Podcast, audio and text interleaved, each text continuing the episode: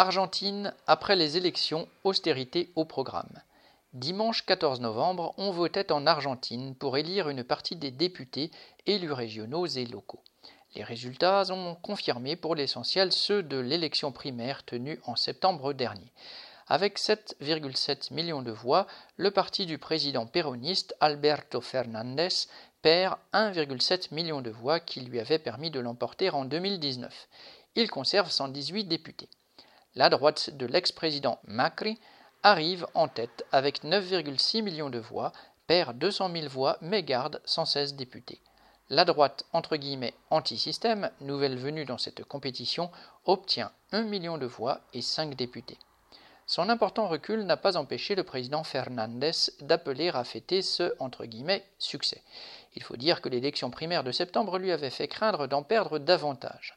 Entre 2015 et 2019, le président de droite Macri avait abondamment fait appel auprès du Fonds monétaire international, FMI, faisant exploser la dette et le montant des échéances à rembourser.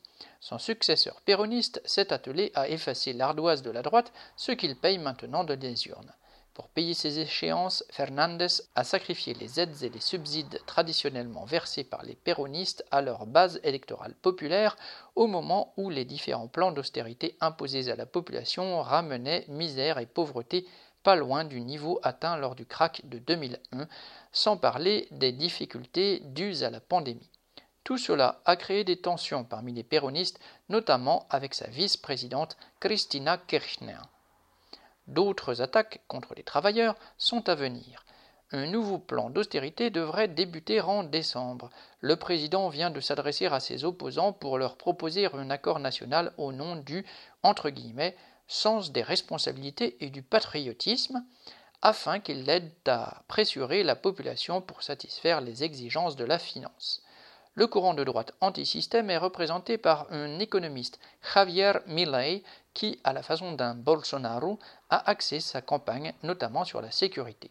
Pour le moment, ce phénomène est circonscrit à la capitale, où il a obtenu 17% des voix, mais il pourrait grandir.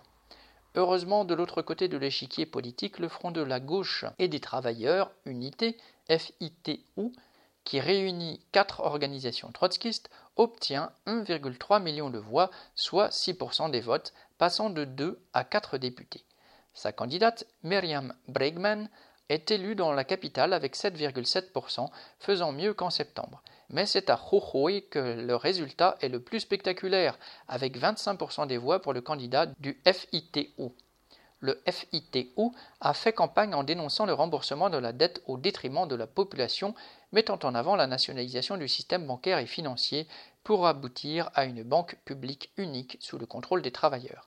Face à l'inflation et la hausse des prix, le FITU propose un relèvement automatique des salaires et des pensions et, face au chômage et à la précarité, la répartition des heures de travail. Ce sont en effet autant d'objectifs qui mériteraient, au-delà des élections, de devenir pour les travailleurs des objectifs de lutte. Et cela, malgré la passivité de la bureaucratie syndicale qui se montre complice du gouvernement. Jacques Fontenoy.